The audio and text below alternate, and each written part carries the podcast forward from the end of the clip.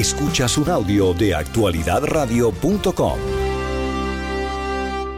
Ayer lo explicábamos, yo creo que ya tú te habías marchado, Carlos. Él no tiene otra opción. O sea, él no tiene otra opción porque si él se sienta en el Congreso, a menos que se acoja a la quinta enmienda, y bueno, cuando se acoja a la quinta enmienda y no se autoincrimina, pues entonces las personas dicen, bueno, cuando río suena es porque agua trae, ¿no? Está ocultando algo y por eso no quiere declarar. Porque si se, si se somete a la declaración, al interrogatorio, lo van a crucificar. El Congreso tiene miles de documentos, miles de páginas y páginas y páginas de documentos incriminatorios que son inexplicables. O sea, no hay forma de que lo puedan explicar. No hay manera. Vamos a tratar este tema con uno de los eh, principales colaboradores de este programa y siempre es muy grato conversar con él. Le damos la bienvenida a Eric Fajardo, consultante, máster en comunicación y gobernanza. Nos atiende vía telefónica y le damos la bienvenida a Carlos y Agustín. Eric, ¿cómo está? Qué gusto saludarle.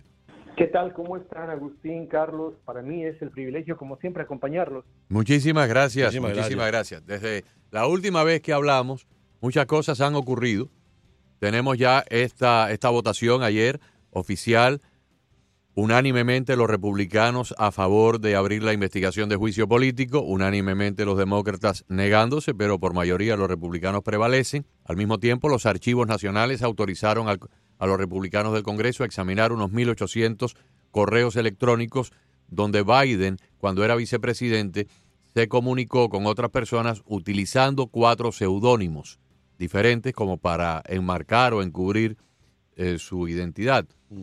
Eh, supongo que ahí hay, también hay tela, paño por donde cortar, ¿no?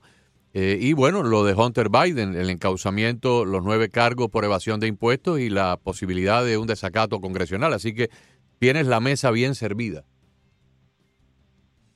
Bueno, esta es una novela que sí, la hemos empezado nosotros a desglosar, se acordarán, mm. más de un año atrás y es que el río traía piedras. Ah, y eran piedras enormes.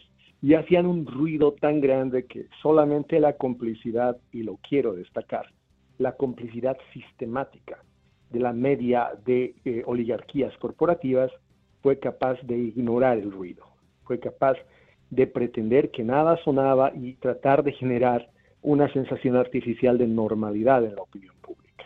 Lo lograron por un tiempo, lo lograron por un momento, pero luego era tan evidente. Es decir, empezó a caérseles todo. E empezaron a salir los whistleblowers y principalmente estos dos heroicos caballeros del IRS que hasta hoy día, al mediodía, los he escuchado tener el coraje de enfrentar a Hunter Biden y responder a sus declaraciones de ayer y decirle que mentira, no es como dice. Hay amplia evidencia textual, esto está en un cable de Fox News, hay amplia evidencia, dicen estos dos eh, soplones del IRS, que involucra al padre en los negocios del hijo. Creo que este es el epílogo, lo van a estirar, lo van a tratar de alargar lo más, lo más posible, de hacerla de suspenso, como decimos en Latinoamérica, pero estamos ya abriendo el epílogo de una historia muy triste, una historia en la cual se ha tratado de explotar emocionalmente la sensibilidad del pueblo americano. Desde el principio, cuando se trató de victimizar a Joe Biden, alguien a quien los americanos conocen hace 60 años, de quien muchos baby boomers todavía recuerdan las frases eh, grotescas, eh, la manera dispendiosa como solía ejercitar el cargo de legislador, eh, los, los excesos verbales, pero que se nos trató de vender, sobre todo se le trató de vender a la generación Z, como un caballero apacible, experimentado y en su tercera edad.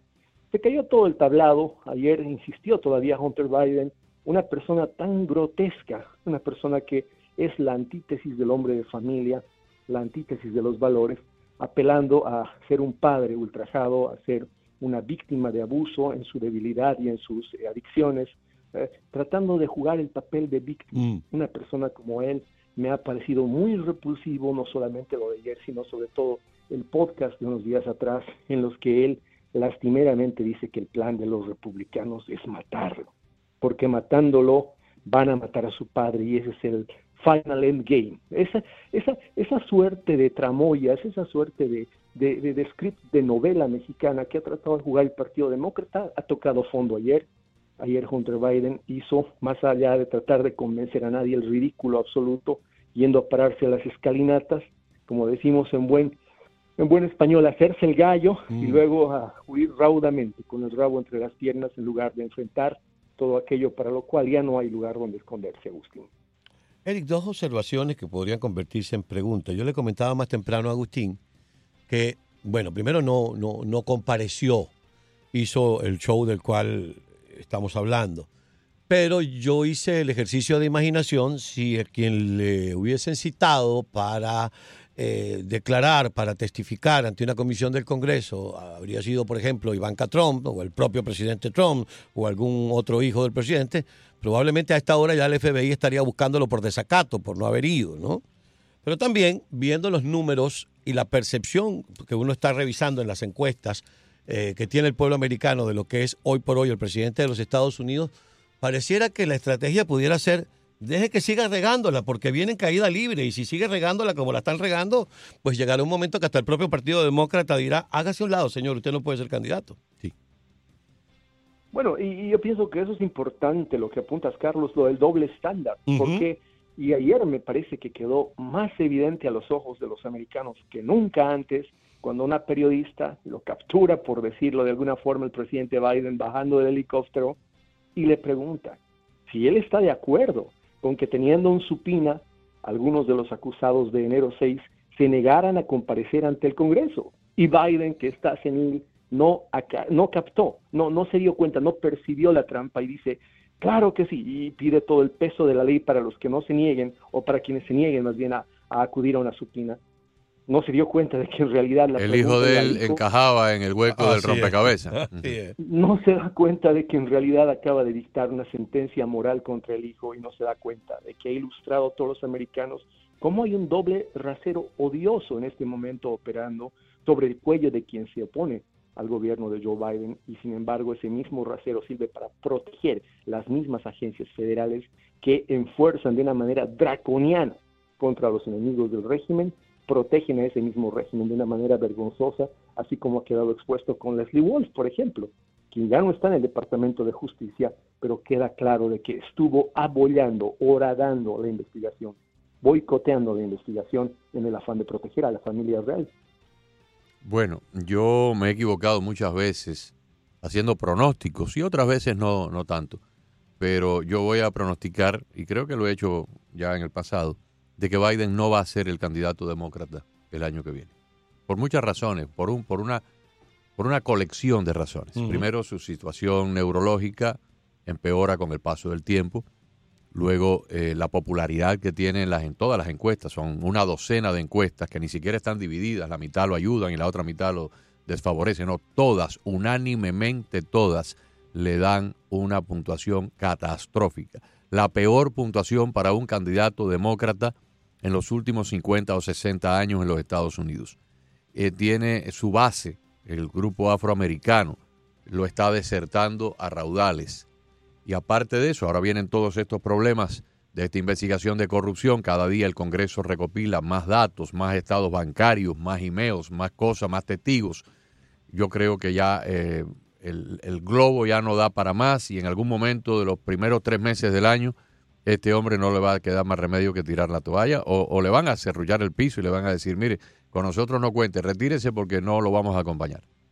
Su propio partido, me refiero. Así, Así es, así es, y pienso que lo, teníamos claro. Yo recuerdo todavía nuestra última conversación unas semanas atrás, cuando habíamos dicho muy claramente que lo que se venía a partir de ahora era una suerte de alud de declaraciones, salidas, filtraciones y, de gente que se iba a animar a sacar la cabeza.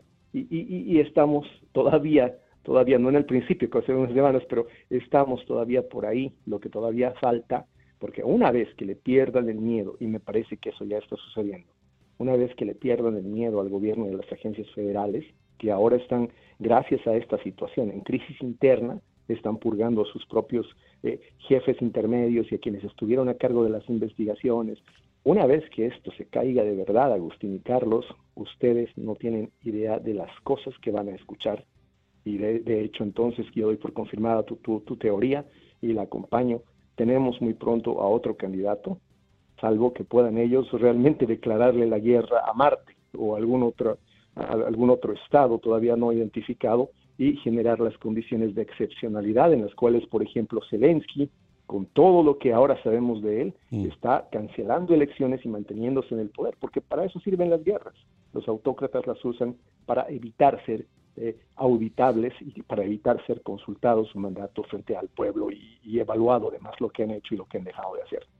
Ahora, esta apertura de las investigaciones y la conducción hacia un juicio político, si bien lo que busca es eh, poner frente al pueblo estadounidense en evidencia todo lo que ocurre, es más un juicio, como dice Agustín, el juicio del Tribunal de la Opinión Pública, más que de la búsqueda de la salida del presidente, porque la salida del presidente sería, estamos peor, estaríamos peor con, con quien le sucede. Eh, no creo que la salida del presidente sea el objetivo de un mm. juicio político. El objetivo de un juicio político es esclarecer, establecer y adjudicar mm. La sentencia en un juicio de impeachment, la sentencia no la dicta el Congreso. La sentencia probablemente se sugiere desde el Congreso, pero se ejecuta desde el juicio de la opinión pública, desde el elector. Es el constituyente el que baja la cadena de la guillotina y el que hace pagar las cuentas de lo que sea que ese impeachment haya encontrado a la autoridad cuestionada. Entonces, esto ciertamente es un proceso de certificación de daños. Vamos a ver acá hasta dónde llegó la cosa y definitivamente no es el Congreso, no le toca a ellos, tampoco ellos podrían, más allá de, eh, todo aquello, creo que el espíritu, más allá de la ausencia de la legislación americana del caso de corte, el espíritu del respeto a la autoridad está ahí, no al individuo, a la autoridad, pero sin duda lo que sea que el Congreso evacúe va a ser la base para que los electores de noviembre del siguiente año realmente ejecuten esa sentencia moral. En los Estados Unidos, y yo me imagino que en cualquier otro país, siempre las personas que ostentan cargos políticos, y mientras más alto es el cargo, más, más importante es el comando de eh, influencia de esa persona, siempre esas personas van a ser tratadas con cierto grado de, de, de preferencia. Ejemplo, si tres personas presentan un proyecto para someter unos planos en un departamento local y una de esas tres personas es el hermano o la hermana del alcalde o de la alcaldesa, probablemente le den una preferencia de orden. A lo mejor lo van a tratar con la mismo, el mismo rigor con que tratan a los demás. Pero el expediente ese lo van a poner arriba de la, de la, de la fila. Eso es, eso es innegable. El que crea que eso no es así, se chupa el dedo. El político siempre va a tener una distinción especial.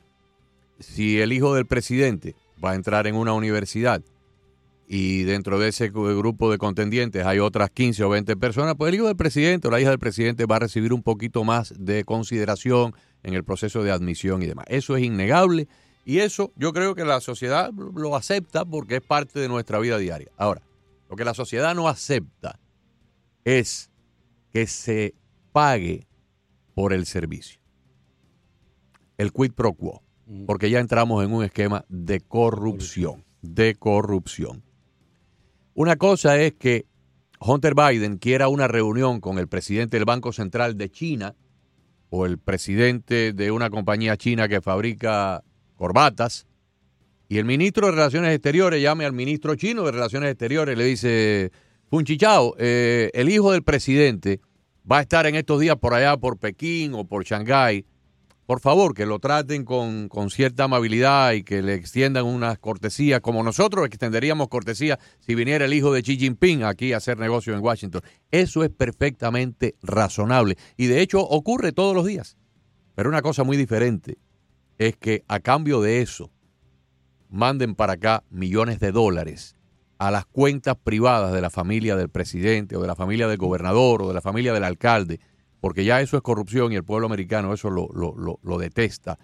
Y sobre todo, que todos nosotros tenemos que pagar impuestos, muchísimos impuestos, de todos los colores y sabores impuestos. Y cuando nos enteramos que el hijo de papá o el hijo de mamá dejó de pagar impuestos y el propio gobierno le tiró un manto de protección para que nada le pasara después de un descuido de pagar impuestos por un millón cuatrocientos mil dólares por cuatro años diferentes, cuando en uno de esos años se declararon 672 mil dólares de gastos empresariales que eran en realidad servicios de prostituta, ya la gente no está dispuesta a tragarse esa píldora y ahí hay un rechazo visceral de la opinión pública. Yo creo que ahí es donde los, congresistas deben centrar este proceso del impeachment. Olvídense del juicio en el Senado, que eso es eh, pérdida de tiempo. Condenarlo en, el, en la corte, en el tribunal de la opinión pública.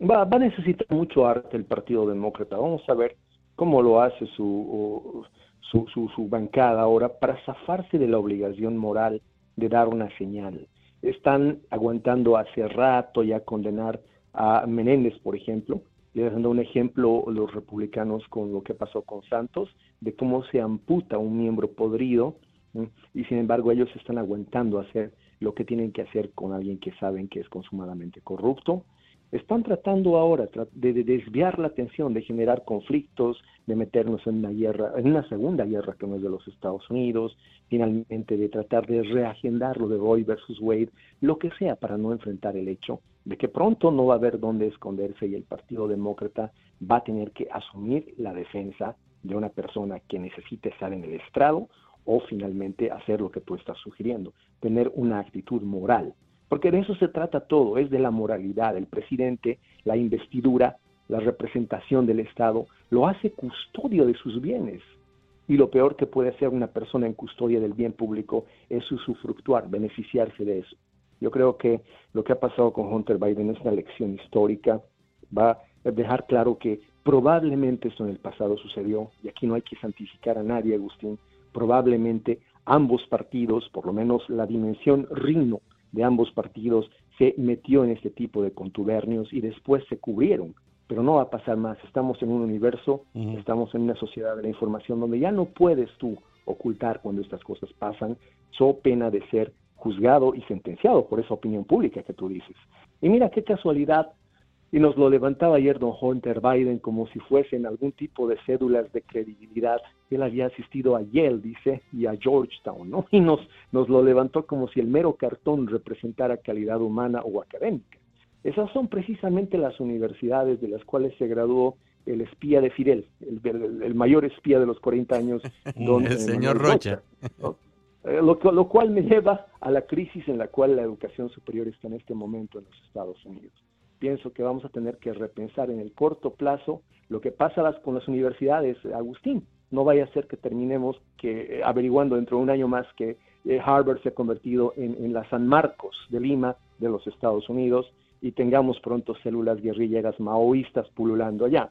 Hay que ser muy críticos. Eh, Hunter Biden es de buena manera el producto de esas universidades, el espía que infiltró 40 años del servicio de inteligencia de los Estados Unidos es producto de estas entidades de educación superior que hoy día hay que cuestionarlas con la misma dureza que al gobierno, que hoy día hay que cuestionar que el gobierno quiera seguir dándoles subvenciones, empréstitos, quiera seguir asegurándoles el FAFSA cuando se han convertido en bocas de ideologización marxista en lugar de entidades de educación superior de calidad como nos han vendido todo este tiempo.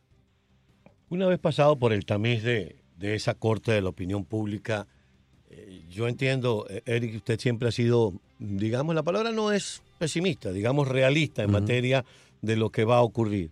Pero le voy a hacer una pregunta que creo habérsela formulado la última vez que conversamos en este programa.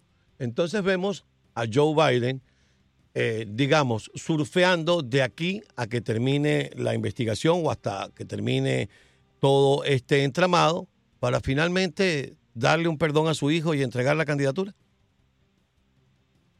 Ah, no sé hasta dónde eso va a ser admisible en este nuevo universo que la teoría de la comunicación política llama de gobernanza estratégica.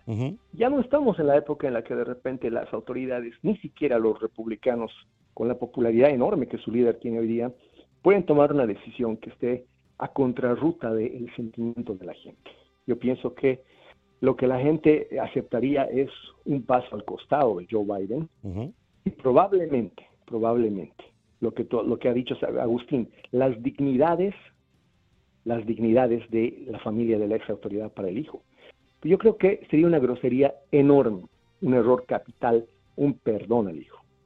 Yo creo que eso sería lo, lo más grotesco y grosero que hemos visto desde, perdónenme la comparación, la administración Clinton. Vamos a ver cuánto el cuero de los demócratas aguantan. Ahora, a este punto, Agustín, venimos a decir, Carlos, que el costo político para los demócratas es una derrota contundente en 2024 y pare de contar. Si en este momento reconducen, si en este momento asumen una posición autocrítica, emulan a los republicanos con el caso de Santos, no solamente para Menéndez, sino también para la familia del presidente Biden, probablemente la factura sea eso, una derrota contundente, una derrota dura en 2024 y pare de contar. Si los demócratas insisten en acompañar este despropósito, yo te anticipo que van a perder los siguientes 10 años cualquier posibilidad de tener representación política mayoritaria y menos aún de tener un presidente, porque la sociedad va a empezar a identificar al Partido Demócrata como el problema, así como en su momento se identificaron a los bolcheviques, más allá de quien estuviera en el poder, como la sustancia misma de lo que estaba contaminando las sociedades en Latinoamérica. Pienso que dentro de poco, si el Partido Demócrata no reconduce, no recupera su marca política, deja de ser simple y sencillamente el aparato de unos individuos, va a perder cualquier posibilidad de pensar en poder en los Estados Unidos en la próxima década. Ustedes vieron la película Titanic, me imagino, la de Cameron en algún momento. Bueno, eh, en la película Titanic, cuando ya es inexorable que el barco ya se perdió, la gente que se monta en los barcos salvavidas eh, les dicen, aléjense, aléjense del, casco del Titanic, aléjense, aléjense, porque si esto se hunde y ustedes, si se hunde el, Titanic, se van a hundir también los barcos salvavidas. Y cuando el Titanic finalmente se hunde, algunos barquitos que todavía no se habían podido alejar suficiente mar adentro, ¿no? hacia afuera, hacia distancia eh, ya de varios, varias cuadras del, del, barco, del barco Titanic, el remolino del Titanic se tragó también los barquitos pequeños. Si el, Partido Demócrata no se apresura a despojarse de este cadáver político, más allá de marzo o abril, la paliza a nivel congresional va a ser enorme porque el efecto contaminador de Biden va a afectar toda la boleta política del Partido Demócrata donde quiera que compitan. Y por ejemplo, el año que viene, en noviembre, van 33 senadores a reelección. 23 son demócratas, solamente 10 son republicanos. O sea, hay una mayor cantidad, un, casi el doble, un riesgo mucho más alto del Partido Demócrata de, de perder ahí asientos. Hay seis o siete asientos demócratas que están cogidos por, un, por una pestaña. Basta que tres o cuatro de ellos caigan en manos republicanas los republicanos se harían con el control de la Cámara Alta. En la Cámara de Representantes yo creo que los republicanos tienen la oportunidad de ampliar su ventaja, 6, 7, 8, 9, 9 asientos más tal vez. Y si capturan la presidencia tendrían el control absoluto del gobierno. Así que dependiendo de cómo el partido maneje la candidatura de Biden, si lo dejan como candidato, Biden termina hundiéndolos. Y si quieren aminorar un poco eh, el desastre y la derrota, tienen que cambiarlo y buscarse otro candidato, no más allá de la primavera. Totalmente de acuerdo. Creo que en la lógica de lo que tú has planteado, hay todavía mucha más presión ahora en el Partido Republicano para hacer bien las cosas. Yo creo que se ha entendido, pienso que más allá de las diferencias, con excepciones mínimas, ese partido ha asumido que tiene que ser una máquina moral, porque esa es la manera de que los ocho odiados, repudiados, se conviertan en 32 en la siguiente elección. Hay que nada más dejar que los demócratas hagan lo que tienen que hacer, hay que darles la disyuntiva de ser otra vez un partido moral que recupere al menos su base, porque han perdido, como tú bien señalabas, hasta su base electoral. Está ahora dada la base mínima de un partido que es aquella población históricamente comprometida que bajo cualquier circunstancia suele votar por la sigla. Si no lo hacen es problema de ellos, los republicanos tienen su propio desafío, creo que están en la lógica correcta, creo que hay que ayudar a doña Rona McDaniel que se jubile y que permita que una nueva cabeza asuma el GOP, una que represente el interés de los constituyentes republicanos, no el interés de la curia, no el interés de esa clase política parasitaria que sea además eh, connivido o coludido o en connivencia con los demócratas para hacer buenos negocios. Esos tienen que irse y el Partido Republicano va a haber garantizado, como tú bien señalas, que en noviembre no solo va a tener un presidente que ya le está ganando de lejos, no solo a los suyos en la interna, sino también a Joe Biden, sino además una bancada que represente ese sentimiento mayoritario, no solamente en la Casa Blanca, sino también en la Casa de Representantes, desde donde hay que construir, en el Senado, desde donde hay que parar lo que hasta ahora sucedió en dos años de despropósitos, de pérdida de marca política de los Estados Unidos,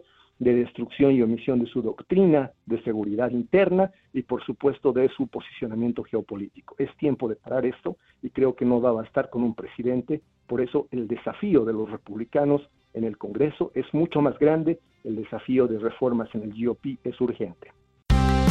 Esta es una producción de actualidadradio.com.